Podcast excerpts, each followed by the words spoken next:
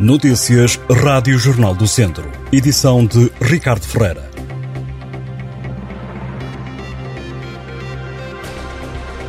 O Ministério Público está a investigar o caso da criança de 3 anos de Sinfãs que, a 9 de janeiro, ficou esquecida num autocarro de transporte escolar durante 6 horas. Este novo inquérito junta-se aos que já tinham sido abertos pelo agrupamento de escolas de Sinfãs e pela Câmara Municipal. Fonte da Procuradoria-Geral da República confirmou à Rádio Jornal do Centro este novo processo. Já o inquérito promovido pela autarquia está a decorrer, pelo que apuramos.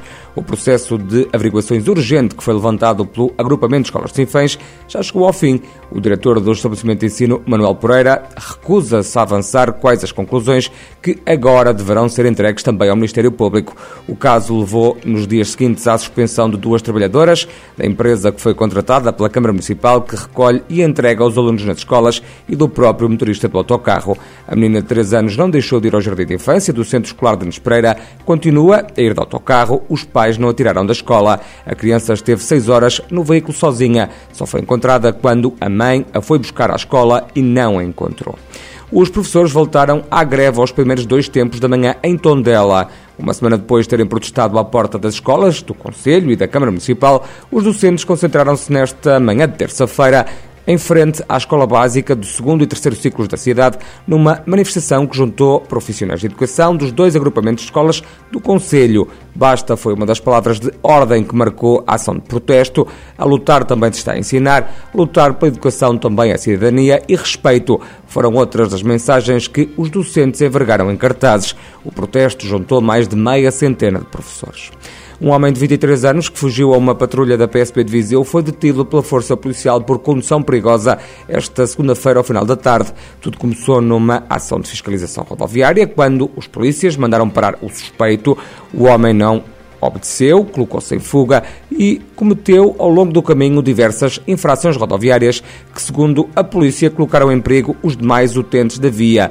O suspeito foi perseguido pelos agentes e apanhado junto à rotunda de Teivas. Vai ser presente a tribunal esta terça-feira.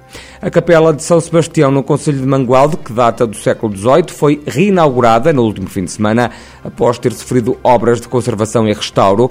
A igreja, localizada em Santiago de Cassorrães, voltou a abrir portas no sábado, dia de São Sebastião. O restauro do templo religioso representou um investimento de cerca de 70 mil euros e permitiu a preservação dos traços arquitetónicos do espaço que sofreu obras em várias partes.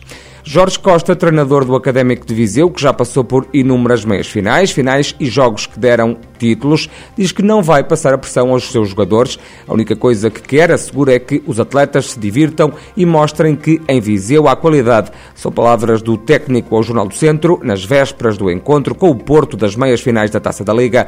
Jorge Costa garante que quer um académico de Viseu fiel a si mesmo e que não vai mudar por ter pela frente um dos três grandes. O jogo está marcado para esta quarta-feira, ao início da noite. Já a primeira meia-final da Taça da Liga que arranca hoje com o jogo entre o Sporting e Aroca. No encontro vai estar presente um árbitro de Viseu. Hugo Marques, da Associação de Futebol de Viseu, é um dos assistentes. A equipa de arbitragem é liderada por Fábio Veríssimo. O jogo está marcado para as 8 menos um quarto da noite. Estas e outras notícias em jornaldocentro.pt